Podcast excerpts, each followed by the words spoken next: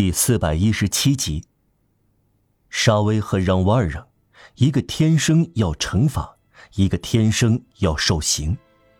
这两个人彼此都受制于法律，却居然高居于法律之上，难道这不可怕吗？什么？发生了这样荒谬绝伦的事，却没有人受到惩罚，让瓦尔让比整个社会秩序更强大。会获得自由，而他沙威会继续吃政府的面包。他的沉思变得越来越可怕。通过沉思，他本来可以自责甘愿了把起义者送到独楼地修女街，但是他不去想这件事。小错误消失在大错误中。再者，这个起义者显然已死。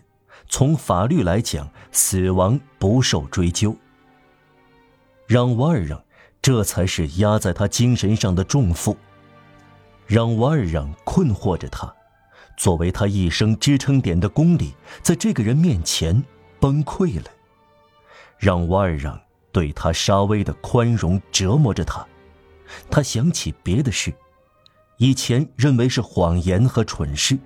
如今像现实一样出现在他的脑海中，马德兰先生又出现在让瓦尔让身后，两副面孔重叠在一起，形成了一副面孔，可尊敬的面孔。沙威感到有种可怕的东西渗入他的心灵，就是对一个苦役犯的赞赏。敬重一个苦役犯，这可能吗？他瑟瑟发抖，又摆脱不了这个念头。他徒劳的挣扎，不得不在内心承认这个可耻的人是崇高的，真是可恶可恨。一个坏蛋做好事，一个苦役犯有同情心，温和，乐于助人，宽容，以善对恶，以宽恕对仇恨，爱怜悯。而不爱复仇，宁愿毁灭自己也不毁灭敌人，救出打击过他的人，跪在美德的高峰，更接近天使，而不是人。沙威不得不承认，这个怪物是存在的，不能这样继续下去。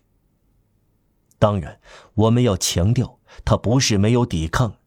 就对这个怪物、这个卑劣的天使、这个可恶的英雄投降的，他几乎是一样的惊讶与愤慨。当他在马车上和让瓦尔让面对面时，不下二十次，那只法律的老虎在他的心中怒吼；不下二十次，他真想扑向让瓦尔让，抓住他，吞掉他，就是说逮捕他。确实，还有更简单的事吗？经过第一个哨所时，喊道：“这是一个潜逃的惯犯。”叫来警察，对他们说：“这个人归你们处理。”然后走掉，留下这个罪犯，不用知道后来的事，不再过问。这个人就永远受法律管制，法律可随意处置。还有什么更公正的吗？沙威心里想到这一切。他想过继续像以前那样行动，逮捕这个人，而像现在，他做不到了。每次他的手痉挛地举向让瓦尔让的衣领时，他的手好像有重负坠着，重新放下。他听到思想深处有一个声音，一个奇特的声音向他喊道：“好啊，出卖你的救命恩人。”然后叫人把蓬提乌斯、皮拉图斯的水盆端来，洗净你的爪子。随后，他想到自己身上，站在变得高大的让瓦尔让旁边，他感到自己沙威自惭形秽。一个苦役犯成了他的恩人，但为什么他允许这个人放自己一条生路呢？他在街垒有权被杀死，他本该运用这个权利，把其他起义者叫来帮他反对让瓦尔让，硬要别人枪毙自己，这样更好啊！